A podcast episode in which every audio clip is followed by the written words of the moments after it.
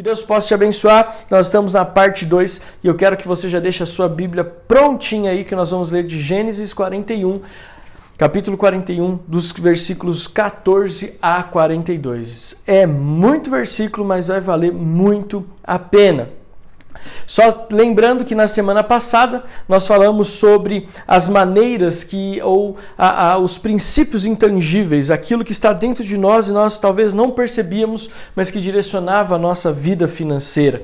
Por exemplo, o sucesso vem sem esforço, ao, o que mostramos o que mostramos para os outros nem sempre reflete quem nós somos. Acompanhar nossos amigos ah, sem ter uma previsão de gastos pode ser prejudicial e a cultura da miséria. E falamos também, tudo isso está bem detalhado na primeira parte, como você vai ganhar dinheiro. Trabalhando, economizando, planejando, tendo unidade no casamento, sendo fiel na obra do Senhor e sendo diligente nos seus dízimos e nas suas ofertas. Hoje eu quero começar introduzindo falando para você o seguinte. Viver trabalhando e não ver o resultado é muito frustrante. Você vai concordar comigo. Todo empenho, todo esforço que você coloca em relação a algo, quando você não vê o resultado daquilo, isso gera dentro de nós, inevitavelmente, uma frustração, gera dentro de nós, inevitavelmente, algum tipo de tristeza ou algum tipo de decepção. E tem pessoas que talvez não perceberam ainda que estão caminhando para uma vida triste, angustiante, amarga, porque elas estão gastando todas as suas energias, as suas energias em relação a algo, em prol de algo que não está trazendo resultado, e elas não param para avaliar a real situação. Olha só que interessante. O brasileiro, ele trabalha em média 1737 horas por ano. Mais do que os japoneses que trabalham 1729 horas, os canadenses que trabalham 1703 horas e o italiano que trabalha em média 1719 horas por ano. A conta corresponde a 20% do tempo total de vida de cada pessoa em um ano. Isso sem contar o tempo que as pessoas gastam do deslocamento entre a casa e o trabalho. Essa é uma pesquisa que nós tiramos em 2018 é uma pesquisa que não é tão recente assim, mas ela ilustra que o brasileiro, ele sim é um povo trabalhador. Óbvio que em toda situação, óbvio que em toda cultura existem aqueles que não gostam de trabalhar, aqueles que não se envolvem, não se esforçam, mas é quase que inevitável que nós moramos num país onde as pessoas trabalham muito. Nós estamos inseridos dentro de uma cultura, né? O estado de São Paulo, Mairiporã, São Paulo, a grande São Paulo, a, a capital a, do estado, a, a cidade de São Paulo, nós estamos inseridos numa cultura workaholic, pessoas trabalham incansavelmente, trabalham desde a hora que acordam e até a hora que vão dormir, basicamente. Não existe, em comparação a algumas outras culturas, uma qualidade de vida. Existe uma necessidade de suprir uma carência ou uma debilidade financeira e nós então empenhamos mais trabalho para que nós possamos adquirir mais recursos. Mas eu quero falar com você hoje o seguinte: a Bíblia diz em 1 Timóteo, capítulo 5, versículo 18, na versão NVI, pois a escritura diz: Não amordace o boi enquanto está debulhando o cereal, e o trabalhador merece o seu salário. Olha só que interessante que o apóstolo Paulo está dizendo a Timóteo. Timóteo, preste atenção, o boi enquanto ele debulha, você não pode amarrar a boca dele, porque ele é digno de comer aquilo pelo qual ele está malhando, por aquilo que ele está trabalhando. Não amordace, não feche a boca do boi que está pisando, que está trabalhando. Como também ele diz e faz uma situação dos evangelhos: o trabalhador merece o seu salário, digno é o trabalhador do seu sustento. Ou seja, nós precisamos então, nessa introdução, quero dizer para você, encontrar o equilíbrio. Porque sim, nós estamos falando como lidar dinheiro, sim, o dinheiro é fruto do nosso trabalho, foi a primeira dica que eu dei na semana passada, na parte 1 dessa série. Trabalhando é que nós adquirimos riquezas, trabalhando é que nós encontramos recursos financeiros, mas nós precisamos entender que nós precisamos buscar um equilíbrio. Nós somos dignos do salário, nós somos dignos daquilo pelo qual nós nos empenhamos, mas nós não podemos gastar toda a nossa força apenas na tentativa de ganharmos dinheiro. Trabalhando, quantas pessoas negligenciam a família? Quantas pessoas negligenciam casamentos, filhos, porque vivem trabalhando? Mas tem outra coisa que me preocupa nessa questão da quantidade de trabalho. É que muitas vezes você talvez esteja trabalhando muito, esteja se esforçando muito, mas o resultado não tem vindo quanto como você gostaria que ele viesse. Você tem trabalhado de sol a sol, 14, 15, 16 horas por dia, 12 horas por dia que seja, já é um absurdo, mas talvez você esteja se esforçando tanto e não esteja, não esteja vendo o resultado desse trabalho. Não existe nada mais frustrante do que você chegar depois de um mês cansativo de trabalho e ver que a sua conta continua negativa, ver que as contas não continuam sendo pagas, ver que você não tem nem da sua casa um mínimo e o básico para que a sua família possa sobreviver adequadamente, ou que talvez você tenha trabalhado se matando aí há 10 anos, você mora na mesma casa, com os mesmos móveis, com a mesma situação financeira, sem nenhuma projeção de nada na sua vida. Isso sim é frustrante, isso pode nos levar a questões emocionais gravíssimas gravíssimos, gravíssimos. Eu tive no Japão do ano passado, o ano retrasado, não lembro. E uma das coisas conversando com, as, com a pastora, o casal de pastores lá, é a como o japonês ele trabalha, querido. Nós andávamos, andamos no Japão é, em muitas cidades né? E era muito comum você estar lá no Shinkansen ou você estar lá no metrô e você às vezes voltando tarde da noite, as pessoas voltando do trabalho embriagadas, 10, 11, meia-noite no trem, no metrô ali ou no Shinkansen buscando voltando para casa, de roupa de trabalho, mais embriagados. E aí eu perguntei né, para a pastora por que, que as pessoas bebem muito no Japão. E ela falou porque as pessoas trabalham muito e elas chegam no final do dia, elas tentam extravasar de alguma forma. E principalmente se elas não conseguem ter um dia produtivo ou não conseguem uma situação financeira saudável que é, seja honrosa, isso causa muita desgraça. Isso gera alguns desdobramentos na vida do japonês. O alta taxa de, de, de fumantes, alta taxa de bebidas, de, de pessoas que estão ali com problemas de alcoolismo, é, altos índices de adultério. E sem falar na questão da honra, que muitos deles chegam a tirar a sua própria vida. Então preste atenção. O que, que eu estou falando para você? Que nós ganhamos dinheiro trabalhando. Mas não adianta nós apenas trabalharmos e continuarmos nos frustrando porque o nosso trabalho não tem sido suficiente para manter uma, a nossa vida. E é sobre isso que eu quero falar com você nessa segunda parte. Nós vamos olhar para a vida de José, nós vamos olhar para a vida de um homem que foi levantado por Deus para ser uma referência de um libertador da nação de Israel. Um homem que foi levantado por Deus, não apenas no campo espiritual, mas pela sua capacidade, pela sua intimidade com Deus. Foi um homem que conseguiu livrar a nação, uma nação, a nação do Egito, de uma fome e de morte por conta de uma sabedoria administrativa, por conta de uma visão de planejamento estratégico e por conta, claro, de um planejamento financeiro. Então eu espero que você esteja conectado comigo, que você esteja firme comigo, porque mais uma vez eu declaro: a sua vida financeira, terminar essa série de mensagens, vai passar por uma revolução. Uma unção de prosperidade está alcançando a sua vida, eu creio nisso. Mas não é apenas a prosperidade que a gente fala com lindas palavras, é uma prosperidade real, onde você vai olhar a sua conta e você vai ver que existe recurso, que você vai trabalhar e no final do mês você vai ver que as suas contas estão pagas que você vai ter dinheiro para investir, para capitalizar, você vai ter dinheiro para semear ainda mais do que você já tem semeado. Eu declaro isso. Você vai viver um tempo extraordinário de, de Deus nesse mês de outubro na sua vida financeira, em nome de Jesus. Afinal, Deus nos ensina a lidar com o dinheiro. Então, nós vamos usar a vida de José como a base da nossa ministração de hoje, uma vez que eu dei toda essa introdução. Lembrando que mais ah, do que você ganha, como nós administramos o nosso recurso é a principal fundamento de uma prosperidade financeira. Não só quanto você ganha, mas como você administra é que é o segredo do sucesso financeiro. E José nos ensina isso. A sua história, a história de José, você pode ler depois, eu até te incentivo a ler ela se encontra no capítulo 37 e vai até o capítulo 50 do livro de Gênesis, primeiro livro da Bíblia. Então, de 37 a 50 você vê a história de José. José é filho de Jacó, foi vendido como escravo, eu estou dando aqui um pano de fundo para essa segunda parte da mensagem. Foi vendido como escravo pelos seus irmãos, acusado falsamente de assédio pela mulher de Potifar e foi encarcerado injustamente. E ali naquela prisão passou muito tempo.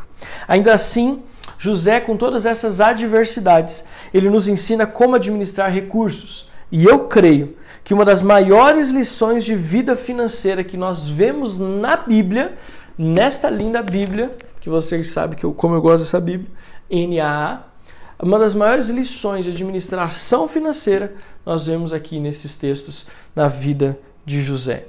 Não apenas, e interessante que José não sabia, não lidava com vida financeira apenas nos bons momentos, mas também nos momentos de adversidade.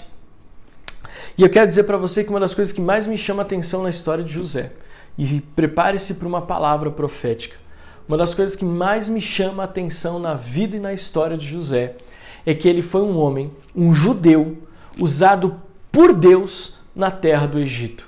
Você sabe muito bem que, biblicamente falando, o Egito é a representação do mundo pecaminoso, Faraó é a representação e a tipologia do diabo que, que esse texto nos diz profeticamente? Que Deus usou um homem de Deus, um judeu, como tipologia de Jesus. E aqui nós estamos entrando numa esfera, mas fica aqui comigo que você vai entender. É, quando nós olhamos para José, nós vemos um tipo de Jesus que foi usado por Deus na terra do seu inimigo na terra de Faraó, a representação do diabo, no Egito, que é a representação de um mundo pecaminoso, José, um crente, um homem de Deus, a representação do próprio Jesus, e ele foi usado para livrar aquela terra da fome, da vergonha e aquela terra do desespero. E qual é a palavra profética, pastor, que o senhor tem para minha vida nessa segunda parte da, da série Como Lidar com Dinheiro? A palavra profética é essa eu creio tanto no poder de Deus na vida da igreja que eu creio que cada um de nós seremos José nesse mundo, onde financeiramente nós vamos ser levantados por Deus para a restauração econômica da nossa nação e a restauração econômica do mundo. Eu creio que Deus pode nos fazer, nos levar a isso. Eu creio que os cristãos deixarão de ser vergonha, motivo de chacota, que não conseguem empréstimo, que não conseguem ter uma vida financeira em ordem, para sermos aqueles que vão dar testemunho de uma excelente administração financeira, testemunho de prosperidade, não de ganância, testemunho de humildade, não de arrogância, testemunho de vida próspera, testemunho de dinheiro, sim, mas de testemunho de doação, de entrega, testemunho testemunho de ser doadores, de serem fiéis e cooperadores da obra para ajudar os mais necessitados. Eu creio que isso não vai vir das grandes, das grandes empresas, eu creio que isso não vai vir de grandes empresas é, que não têm compromisso com o Evangelho, mas a transformação econômica da nossa nação e do mundo. Eu creio, eu não, não estou aqui divagando, eu estou crendo como José foi levantado por Deus, que Deus irá, irá nos levantar como José para sermos bênção e abençoarmos aqueles que precisam. Não serão as empresas dos ímpios, mas serão a, a família dos cristãos que vão, com a sua capacidade de administrar recursos, livrar o nosso país de uma crise financeira ainda pior. Eu creio nisso. Amém? José se levantarão para fazer a diferença e você e a sua família são um deles. E eu quero aqui então falar sobre quatro princípios que nós aprendemos com José quatro princípios que nós aprendemos, aprendemos com José. E eu quero ler com você então Gênesis capítulo 41, versículo 14. Gênesis 41, versículo 14. Agora eu vou ler na Nova Almeida atualizada, diz assim: Então Faraó mandou chamar José e o, e, José, e o fizeram sair às pressas da masmorra. Ele se barbeou, mudou de roupa e foi apresentar-se a Faraó.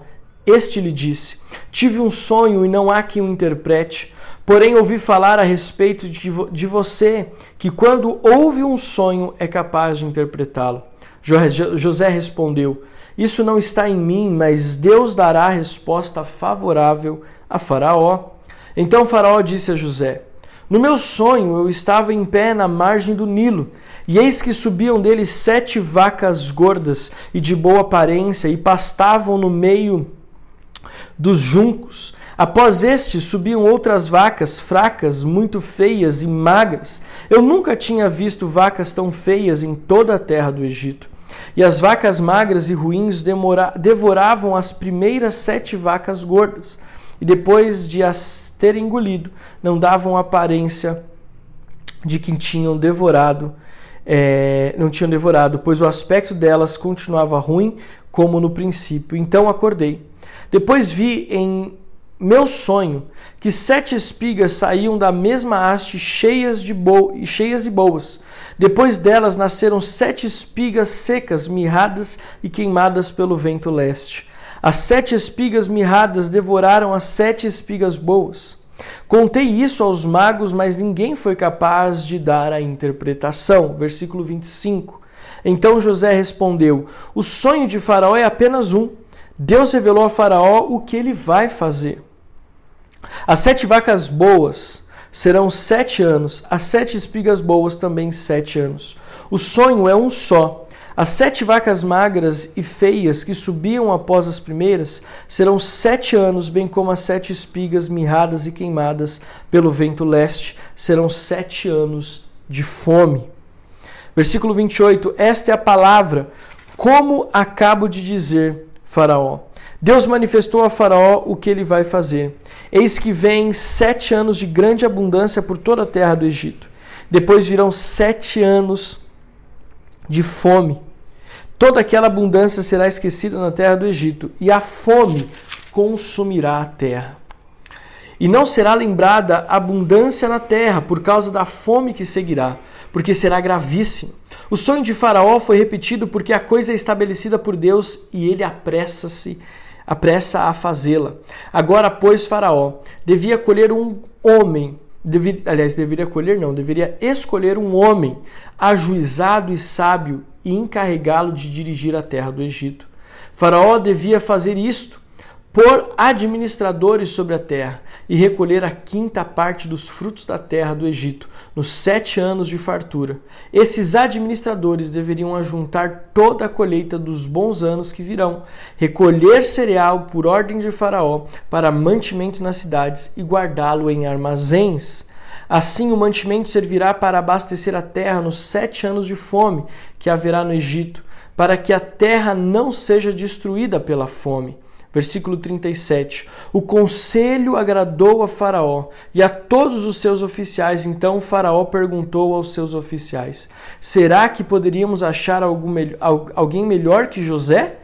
Um homem que está que um homem em que está o espírito de Deus?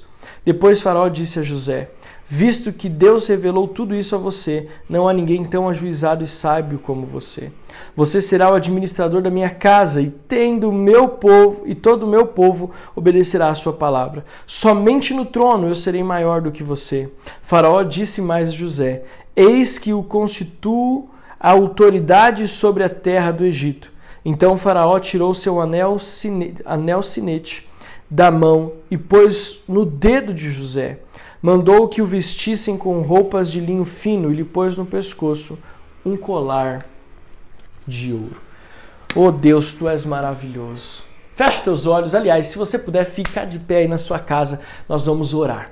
Porque essa palavra foi liberada, foi revelada e eu quero que você saiba que na nossa vida financeira tudo começa com oração.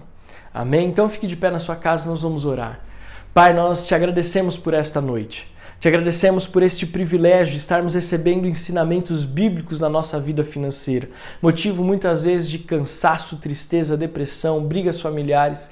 Mas hoje, ao lermos a história de José, que esta sabedoria possa recair sobre a nossa vida e que possamos, Deus, viver um tempo novo na administração dos nossos recursos. Que esta palavra possa penetrar no coração de cada um que está de pé agora, naqueles que estão nas suas casas assistindo e compartilhando esse tempo.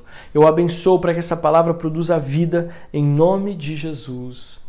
Amém. Você pode aplaudir ao Senhor, graças a Deus. Pode se assentar. Quatro princípios que nós aprendemos com José. São muitos textos, mas você conseguiu entender, foram muitos versículos, mas os quatro princípios eu vou falar de forma bem objetiva.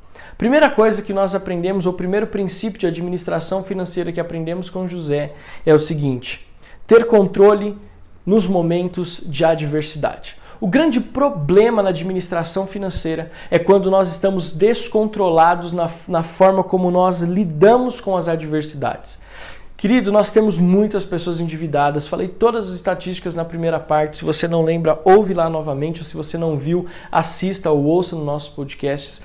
Mas estamos no momento onde as pessoas estão sim endividadas. A situação atual dessa série de mensagens é a pandemia, é a, a, a, crise financeira global, o aumento de alimentos, o aumento no preço da carne, o aumento em todas as coisas e principalmente a falta de entrada de recursos financeiros na sua conta ou na sua vida por conta de dispensa, por conta de redução de salários. E aí o que, que acontece? Nós estamos desestabilizados, algumas pessoas estão desestabilizadas. O recurso acabou, o sustento acabou. Ontem eu falei com um dos fornecedores da igreja que ele me ligou e eu falei assim: como é que você está trabalhando? Porque o seu serviço depende do funcionamento geral das coisas. Ele disse, pastor, eu esgotei todas as minhas reservas. Você imagina para um pai de família que tem responsabilidade de dizer: esgotaram-se todas as minhas reservas? Querido, isso pode nos levar a um momento de descontrole emocional. E isso nos leva a nos afundarmos ainda mais na nossa vida financeira em dívidas e em problemas. Por exemplo, estou endividado, vou pegar um empréstimo. Estou com problema, vou lá e vou pegar um empréstimo. Meu Deus, vou lá. Isso geralmente mostra uma falta de controle e uma falta de planejamento e uma falta de maturidade em momentos de adversidade. Não estou falando que você não possa recorrer a algumas situações, mas o primeiro momento na nossa vida financeira, na administração, começa aqui, começa aqui e começa aqui nos joelhos. Sabe por quê? É hora, pensa e coloca diante de Deus. Não saia fazendo contratos com financeiras, não saia fazendo empréstimo com agiotas, não saia pedindo dinheiro para todo mundo. Não faça isso. Nos momentos de adversidade, assim como nós olhamos para a vida de José, nós precisamos ter controle. Versículo 14, que nós lemos do capítulo 41. O faraó mandou chamar José, que foi trazido depressa do calabouço. Depois de se barbear e trocar de roupa, apresentou-se a faraó. Nós não sabemos quanto, no, quanto tempo José ficou preso, mas foi muito tempo. Não foi pouco tempo. Desde o momento em que ele foi vendido como escravo pelos seus irmãos, a vida de José passou por muitos momentos de prisão, não apenas física, mas emocional, espiritual, mas ele estava conectado com Deus. Então ele soube lidar com cada um desses momentos. Nós somos levados a tomar decisões precipitadas e mal planejadas quando nos sentimos aprisionados em situações de aperto financeiro. Nós não temos ideia de quanto tempo José ficou preso, já falei sobre isso, mas sabemos que este tempo foi o tempo de Deus para preparar José, dar a ele experiências e o colocar no caminho de Faraó. José não surtou, José ele não se descontrolou, José ele sabia exatamente o Deus que ele servia que não o abandonaria. Querido, preste atenção. Talvez você está passando por algumas situações na sua vida que você fala, pastor, é fácil você falar. A sua vida financeira talvez esteja confortável, a sua vida financeira está ótima. Querido, preste atenção. A Adriana, nessa pandemia, desde março, ela teve uma redução de 50% no salário dela. Isso comprometeu muito a nossa capacidade financeira. Mas preste atenção, nós não perdemos o controle. Nós não nos descontrolamos, nós não fomos no banco e pedimos empréstimo, nós não saímos pedindo dinheiro para ninguém. Nós sentamos, como sempre fazemos, e colocamos no papel tudo aquilo que nós tínhamos de honrar. E graças a Deus, Deus tem nos sustentado com 50% a menos da renda da Adriana. Até hoje. Preste atenção. Nós precisamos saber que tudo que nós estamos vivendo, Deus vai usar de alguma forma para que nós possamos estar no lugar certo. Querido, quando nós terminarmos os tempos difíceis na nossa vida financeira, se nós aprendermos, se nós não nos descontrolarmos, nós vamos sair de lá mais fortalecidos e ainda mais capazes de administrar recursos. Ter controle quando estamos endividados e cheios de dificuldades é fundamental. É fundamental saber ter controle nos momentos de dívida, para que senão, para que, para que a, a, situação não se torne uma bola de neve ou vire algo insustentável, a ponto de você ter que perder carro, casa, perder situações que você não precisava perder se você apenas uh, respirasse e colocasse diante de Deus. Mais uma vez eu falo, eu sei que talvez seja difícil e eu quero olhar bem nos teus olhos. Eu sei que talvez não seja fácil o momento que você esteja vivendo, mas não se descontrole. Crê em Deus, crê no Senhor Jesus, porque Ele não está dormindo e Ele não te abandonou.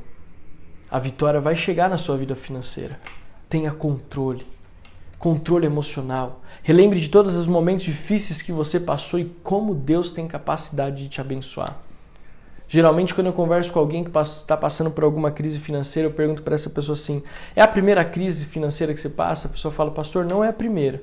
Geralmente, as pessoas passam por mais de uma ou duas crises financeiras ao longo da vida. E quando eu pergunto das outras vezes que você passou por crise financeira, como é que você lidou? Pastor, eu, eu agi assim, assim, assim. Geralmente, aqueles que lidam com maturidade, que não se desesperam, conseguem vencer mais rápido do que aqueles que se afundam em mais e mais dívidas. Você já viu aquela palavra, aquele texto bíblico que diz que um abismo puxa outro abismo? Isso serve para a nossa vida financeira também. Então, o primeiro, primeiro princípio de administração financeira de José é ter o controle nos momentos de adversidade. Veja, José saiu da masmorra direto para a presença de Faraó. Ele saiu da masmorra direto, com direto para pôr um anel no seu dedo e um colar de ouro no seu pescoço. Porque Deus, quando ele vê um filho e uma filha, uma família que tem maturidade, que não se descontrola, ele tira essa família. Por isso que a Bíblia fala: o choro pode durar uma noite, mas a alegria ela vem pela manhã. Segundo princípio que nós aprendemos com José na administração financeira: para toda crise sempre existe uma saída estratégica. Eita Deus poderoso! Lembra, vai pegando aí o seu cartão, a sua conta, o olhinho de unção que nós vamos ungir é, alguma conta, alguma cartão seu que represente a sua vida financeira em nome de Jesus. Para toda crise sempre existe uma saída estratégica. Olha só o que os versículos 33 a 36 dizem. Procure agora Faraó. Olha só o conselho de José para Faraó. Lembra, Faraó já tinha consultado sábios, já tinha consultado magos, mas olha só, José, apenas ouvindo o sonho, inspirado pelo Espírito de Deus, ele já liberou uma estratégia para a crise que foi apresentada a ele. Ele disse: Procure agora, Faraó, um homem criterioso e sábio e coloque-o no comando da terra do Egito. O Faraó também deve estabelecer, estabelecer supervisores para recolher um quinto da colheita do Egito durante os sete anos de fartura. Eles deverão recolher o que puderem nos anos bons que virão e fazer estoques de trigo que, sob o controle de Faraó, serão armazenados nas cidades. Esse estoque servirá de reserva para os sete anos de fome que virão sobre o Egito, para que a terra não seja arrasada pela fome. Preste atenção. Toda crise financeira nos dá a possibilidade de aprender a lidar com dinheiro.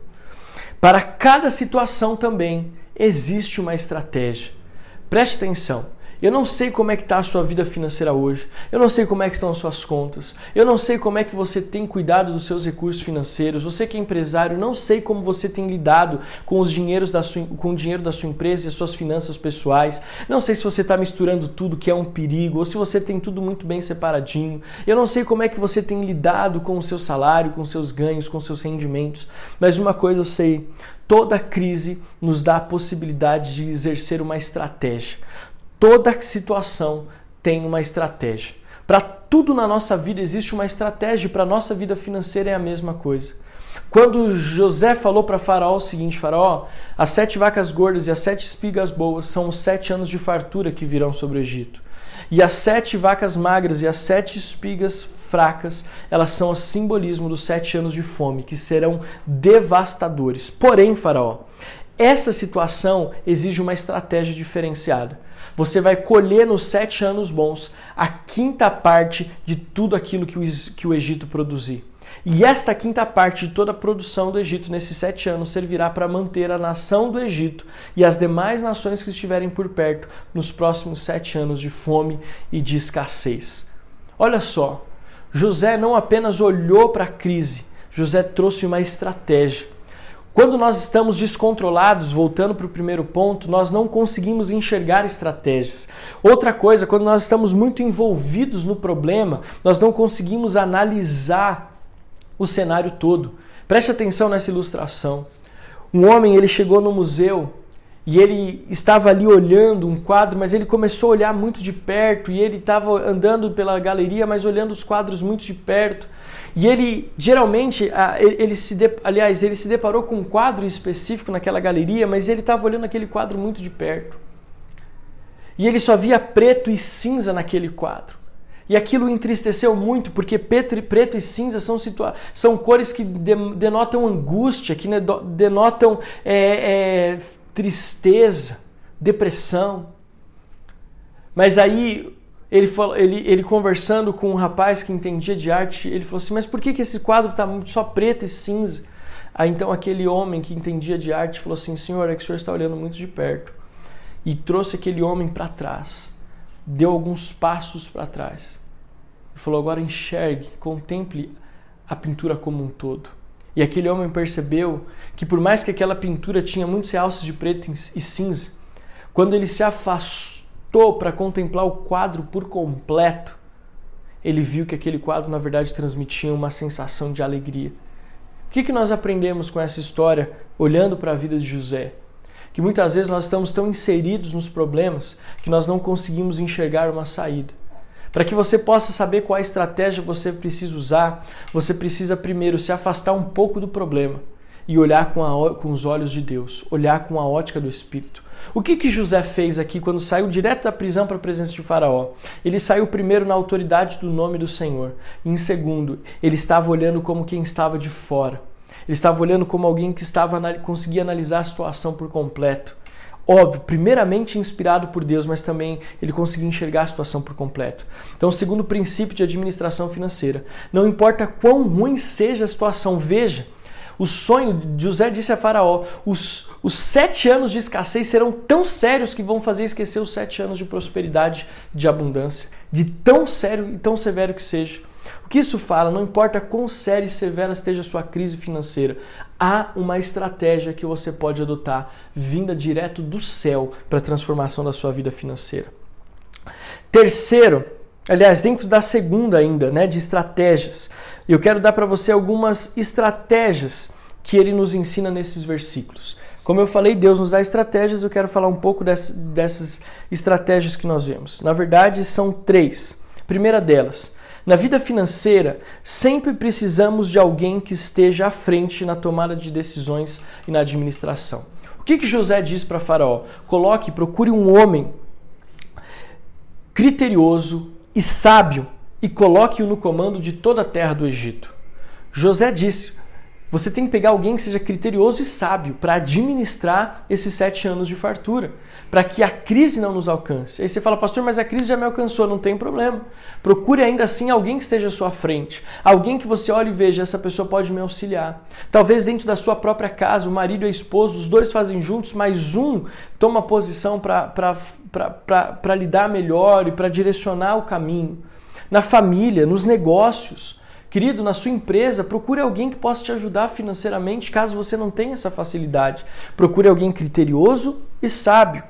Segundo, segundo dentro desse, ah, Deus sempre dá uma estratégia, além de procurar alguém que seja é, capaz de tomar decisões e, e, e administrar bem, saiba o seu potencial financeiro. José ensina: olha, Faraó, existe um potencial financeiro, sete anos de fartura. A pergunta que eu faço é: qual é o seu potencial financeiro? Quanto você tem de ganho real? Qual é a sua atual receita? Quanto você tem de provisão de entrada, de investimentos, promoções, novos negócios? Você precisa, para um bom planejamento financeiro, fazer um levantamento do seu, do, do, do seu patrimônio, do seu poder financeiro, do seu poder aquisitivo. Quanto você tem? Olha só, porque Saber o seu potencial financeiro, como José nos ensina, é fundamental. Ele disse: eles deverão recolher o que puderem nos anos bons que virão e fazer estoque de trigo, que sob o controle de Faraó serão armazenados nas cidades. José está dizendo: coisas boas virão, vocês terão entrada, o recurso virá, Lembra que nós lemos? Digno ao trabalhador do seu salário. Não se amordaça o boi enquanto ele estiver debulhando. Ou seja, você sabe do seu potencial financeiro. Se não sabe, precisa saber. E em terceiro, você precisa saber estabelecer um padrão de investimento, gastos e de poupança. O faraó também deve estabelecer supervisores para recolher um quinto da colheita do Egito. A pergunta é: quanto tem, você tem investido de tempo, recursos e estudos para os projetos na sua vida pessoal? Saber estabelecer projetos de investimento não é apenas financeiro, mas é na nossa sua própria vida pessoal. Segundo, quanto da minha renda eu posso comprometer por mês? Semana passada, nós falamos que parte dos brasileiros vive no seu limite orçamentário. Então a pergunta é: qual o seu custo de vida mensal e quanto você ganha? O ideal, eu sei que é muita informação, gente, mas é importante que você esteja tomando nota de tudo, já estamos acabando. O ideal é que possamos viver com 70% de nosso ganho mensal. 70%. 30% você vai deixar de economia, você vai guardar, vai uma poupança, num fundo de investimento, aquilo que você achar melhor. Mas é ideal que você viva com 70% da sua renda. 70%. Uma coisa boa dessa pandemia, preste com muita parcimônia, eu vou falar isso, é que talvez você tenha perdido uma parte da sua renda. A sua empresa talvez não esteja faturando tanto quanto faturava antes. Mas isso também está te ensinando a viver com menos. Quando as coisas voltarem ao normal, você vai ter essa, essa entrada extra como rendimento, como poupança, como investimento. Pense nisso. José orientou a guardar a quinta parte. José disse para Faraó: guarde a quinta parte. Quinta parte representa 20%. 20%. Esses 20% você guarda na poupança e 10% você pode eh, você deve investir como dízimos e ofertas. Presta atenção.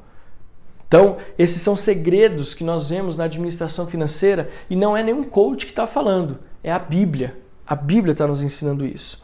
Outra dica importante que podemos falar, já que estamos falando de vida financeira, Todas as entradas extras, guarde isso, eu aprendi isso com o apóstolo Joel. Todas as entradas extras que você tiver devem ser guardadas em uma poupança ou investimento e não incorporar nos seus gastos mensais. Então, por exemplo, você recebeu uma oferta, você recebeu uma herança, você recebeu um, uma PLR, você recebeu um incremento salarial ou um bônus, uma bonificação, querido.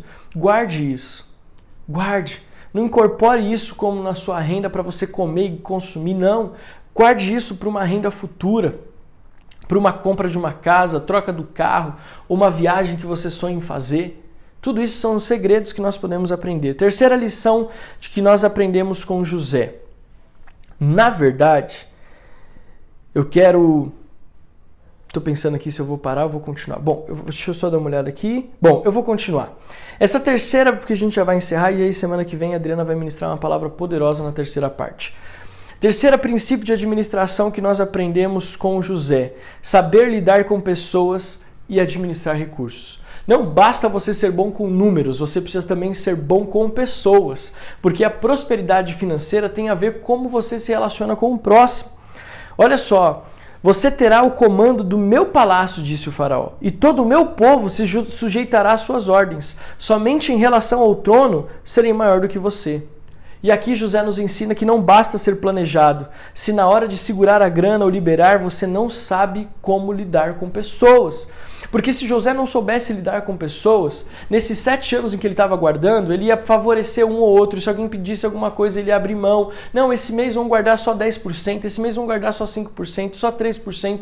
Isso poderia gerar um caos e um problema sério nesse projeto de José dos sete anos de, de escassez. Então, tão importante na vida financeira quanto saber lidar com os números ou com os valores é saber lidar com as pessoas, saber lidar com os gastos da esposa, saber lidar com os gastos do marido, com as, com as regalias que os filhos querem. Saber lidar com pessoas também é tão importante quanto ter o dinheiro em mãos. Porque se você tiver o dinheiro em mãos, mas não tiver controle sobre pessoas, controle talvez a palavra não seja essa, mas não tiver uma boa relação com pessoas, você vai poder gastar, você talvez gaste tudo de forma errada. José foi escolhido por Faraó porque uma das suas características era a sua capacidade de administrar recursos e a sua incrível capacidade de se relacionar com pessoas. Veja, José teve problemas sérios com seus irmãos. Isso é uma outra aliás, isso é uma outra palavra, mas ele teve sim problemas de relacionamento com seus irmãos. Mas quando ele foi vendido e esse momento de, de tempo que ele teve com Deus o fez amadurecer, a ponto que quando ele chegou na casa de Potifar, ele governou a casa de Potifar. Quando ele chegou na prisão, ele governou ali na prisão também. Mesmo no buraco, mesmo encarcerado, mesmo como escravo, José tinha capacidade de governança, de boas relações, de relações interpessoais. Nós precisamos aprender a desenvolver habilidades nos nossos relacionamentos. A Bíblia fala isso, Jesus ensina sobre bons relacionamentos. É muito importante que eu e você, na nossa vida financeira, saibamos lidar bem com as pessoas, principalmente com a nossa família, com as pessoas que trabalham conosco. José, ele virou administrador do Egito ele tinha funcionários, ele tinha sua família, mais para frente os seus irmãos, e ele tinha que saber lidar com, todas esse, com todo esse grupo de pessoas. Lembrando, ele era um judeu governando no Egito. Então ele precisava ser realmente muito capaz nessa parte de se relacionar com pessoas. Dica que eu te dou nessa, nesse terceiro princípio: saiba dialogar e ouvir. Divergências, por exemplo, no dizimar. Pastor, me dá um exemplo mais claro. Se você não souber como conduzir a sua vida financeira no seu casamento, por exemplo, um cônjuge a topa dizimar e o outro não, querido, você precisa saber lidar com essa situação. Não apenas com dinheiro, porque o dinheiro você tem para dar, mas talvez você não tenha que aprender a dialogar com o seu cônjuge para mostrar a importância da fidelidade ao Senhor nos dízimos e as ofertas. Então preste atenção nisso. Ter relação com pessoas, saber se relacionar com pessoas é tão importante quanto e pedindo para você ficar de pé para nós encerrarmos. Aleluia. Fala, ah, digita aqui no chat. Meu Deus, já está acabando, não acredito, é muita coisa. Fique tranquilo, vai estar tá salvo. Esse culto vai continuar aqui no YouTube, o podcast vai estar tá disponível depois. Você tem que pegar um caderno, anotar tudo isso que eu estou falando, porque não é de mim. Isso é algo que nós aprendemos com a Bíblia, na vida de José. E eu digo para você, eu e a minha esposa, minha família, temos colocado tudo isso em prática. Pena que eu não estou com o cofrinho do Benjamin aqui, mas esses princípios nós temos ensinado para ele também. Então preste atenção. Eu quero voltar a falar de quanto tempo você investe na sua vida profissional. E acredite que ela é fundamental até mesmo para que você possa testemunhar Jesus. Trabalhar é importante. Mas creio também que todo esforço será recompensado não apenas com um aumento de salário, mas você sabendo administrar bem o que você tem nas suas mãos, no tempo de fartura ou até mesmo no tempo de escassez. Deus nunca vai te dar nada mais enquanto você não souber a lidar, a viver com o que você tem hoje. Eu creio que Deus não te dará algo maior se você não souber a lidar com aquilo que você tem hoje. Pastor, baseado em que está falando isso? Evangelho de Mateus, capítulo 25, versículo 21. Respondeu-lhe o Senhor: Muito bom, servo bom e fiel. Foste fiel no pouco, muito confiarei em tuas mãos para administrar entra e participa da alegria do teu Senhor. Eu quero orar com você. Eu quero abençoar a tua vida. Corre lá e pega o óleo de unção. E nós vamos, em nome de Jesus, declarar uma sabedoria para administrar a sua vida financeira. Então eu quero que você pegue a sua conta, eu quero que você pegue o seu cartão de crédito, o seu cartão de débito, o óleo de unção e você vai colocar nas suas mãos agora. Veja, isso aqui não é simpatia gospel, isso aqui não é, não é pensamento positivo, nada disso. Isso aqui é apenas um ato profético, onde nós vamos ligar na terra e ligar nos céus a capacidade, a unção que estava sobre a vida de José, sobre a nossa vida. E nós vamos ungir a nossa mente e ungir o símbolo da nossa vida financeira, para que essa unção de prosperidade e abundância possa alcançar a nossa vida e que ainda mais nós saibamos lidar desculpe, com esse tempo de, é, é, com esse tempo de fartura e abundância. Então pegue o óleo, eu quero orar por você. Pegue esse óleo, passe na sua mão. Se você está com a sua esposa, a sua esposa vai segurar a conta ou, ou a, a, o símbolo da sua vida financeira. Se você está sozinho, você vai ungir as suas duas mãos. Em uma mão você segura a conta, o cartão, e na outra você impõe sobre a sua cabeça, sobre a sua mente. E eu quero orar por você agora. Se você está com a sua esposa, com seus filhos, traga os seus filhos, seus filhos para a roda, dê as mãos aí, um segura a conta e você como sacerdote, você vai ungir, você como mulher da casa vai orar e abençoar cada pessoa que está aí com você. Mas eu declaro prosperidade financeira e eu já declaro testemunhos acontecendo nesse, nessa semana ainda, até o nosso próximo culto no domingo. Amém?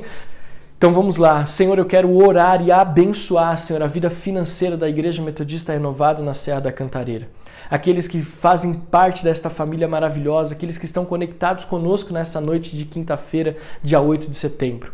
O óleo que nós estamos que simboliza, Senhor amado, a presença do Teu Espírito Santo, que despedaça todo jugo, ela é real, Senhor. E agora nós declaramos, Senhor, capacidade, sabedoria e discernimento, Pai, para podermos administrar recursos, que essa unção que estava sobre José também recaia sobre a nossa vida.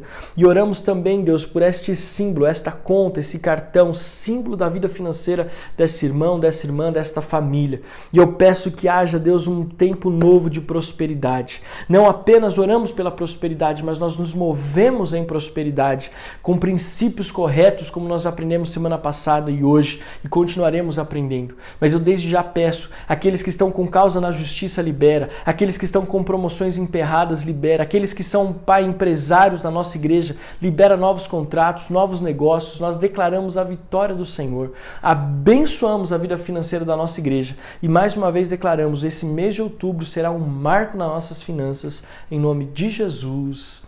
Amém. Querido, que Deus possa abençoar a tua vida. Nós, eu sinto de Deus, se você entende que você precisa e recebeu essa palavra, fique à vontade para dizimar e ofertar, ou fique principalmente à vontade para liberar uma oferta de semeadura na nossa conta. Que Deus possa selar essa palavra com uma oferta Deus possa te abençoar. Eu, eu, com muito temor eu falo isso, mas eu entendo o quanto isso é importante para selar. Então eu te abençoo em nome de Jesus. Uma boa noite de quinta-feira. Declaramos a vitória do Senhor. Amanhã teremos noite de milagres das 9 às 23. Domingo, os nossos cultos de celebração, uma mensagem de Deus para o seu coração. O tema é em que barco você está. Você vai se surpreender com quem vai estar ministrando essa palavra. Eu amo você, eu, Adriano e o Benjamin abençoamos a sua vida. E lembre-se, se você conhece alguém que precisa ouvir essa palavra, aproveite e encaminhe para ele agora, em nome de Jesus. Deus te abençoe.